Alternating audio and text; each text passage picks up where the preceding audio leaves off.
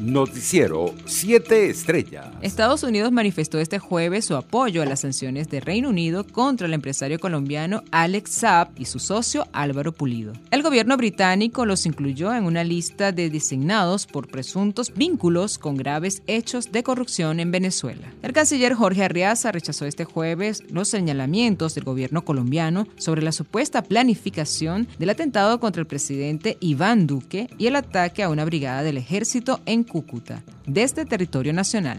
Otra vez usan a Venezuela para tratar de ocultar la tragedia de su país puntualizó Arreaza a través de la red social Twitter. El ministro para la Defensa, Vladimir Padrino López, confirmó la designación de Aníbal Brito como viceministro de Planificación y Desarrollo para la Defensa y de Ricardo Nicódemos como viceministro de Educación para la Defensa. El titular castrense indicó en sus redes sociales que Edilio Rodríguez Díaz tendrá bajo su cargo la Inspectoría General de la Fuerza Armada y Erika Virgües fue rectificada como viceministra de Servicios para la Defensa, labor que ha realizado de manera excepcional, aseguró Padrino López. Con más de 150 detenidos y decenas de denuncias de amenazas y agresiones, los representantes sindicales de Venezuela ven hoy un sector como lo más golpeado del país, según lo aseguró el coordinador de área judicial de la coalición sindical de Venezuela, el abogado Emilio Negrín, en una entrevista con la agencia de noticias F. La persecución ahorita es súper fuerte. Nunca en la historia democrática venezolana se ha perseguido tanto al trabajador como se persigue ahora. Aseguró Negrín, quien precisó que en lo que va de años se han registrado 11 detenciones de dirigentes sindicales y que en total hay 151 líderes apresados desde hace unos 10 años en el país. Internacionales. El presidente de Estados Unidos, Joe Biden, aseguró que las sanciones impuestas este jueves por su gobierno contra autoridades de Cuba son el comienzo y hay que seguir aplicando restricciones por la opresión del pueblo cubano.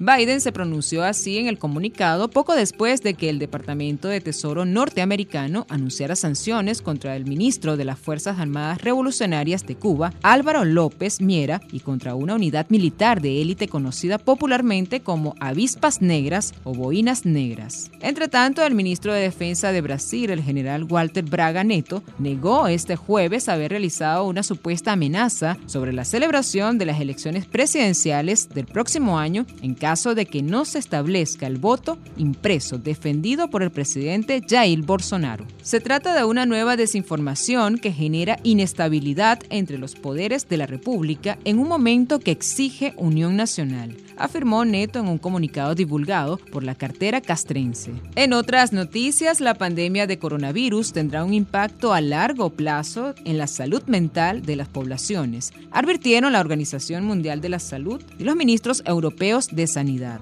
con ocasión de una reunión de dos días en Atenas. Desde la ansiedad vinculada con la transmisión del virus, el impacto psicológico en los confinamientos y del autoaislamiento, las consecuencias vinculadas al desempleo, las dificultades financieras, hasta la exclusión social, todo el mundo se ve afectado de una manera u otra, detallaron los ministros de la OMS en un comunicado. El cuerpo sin vida de la joven zuliana Mariana Gutiérrez, de 24 años de edad, fue identificado el miércoles 21 de julio luego de ser localizado con varios disparos en el sector Los Olivos de la ciudad de Lima. La joven era víctima de una mafia internacional conformada por venezolanos que mediante engaños la raptaron en Colombia y la llevaron hasta Perú para explotarla sexualmente en las calles, según medios de comunicación locales. Economía. Nicolás Maduro informó que a partir de la semana que viene se instalará un nuevo Consejo Presidencial de Economía para dar seguimiento a las actividades y avances dentro de este campo para el desarrollo de Venezuela.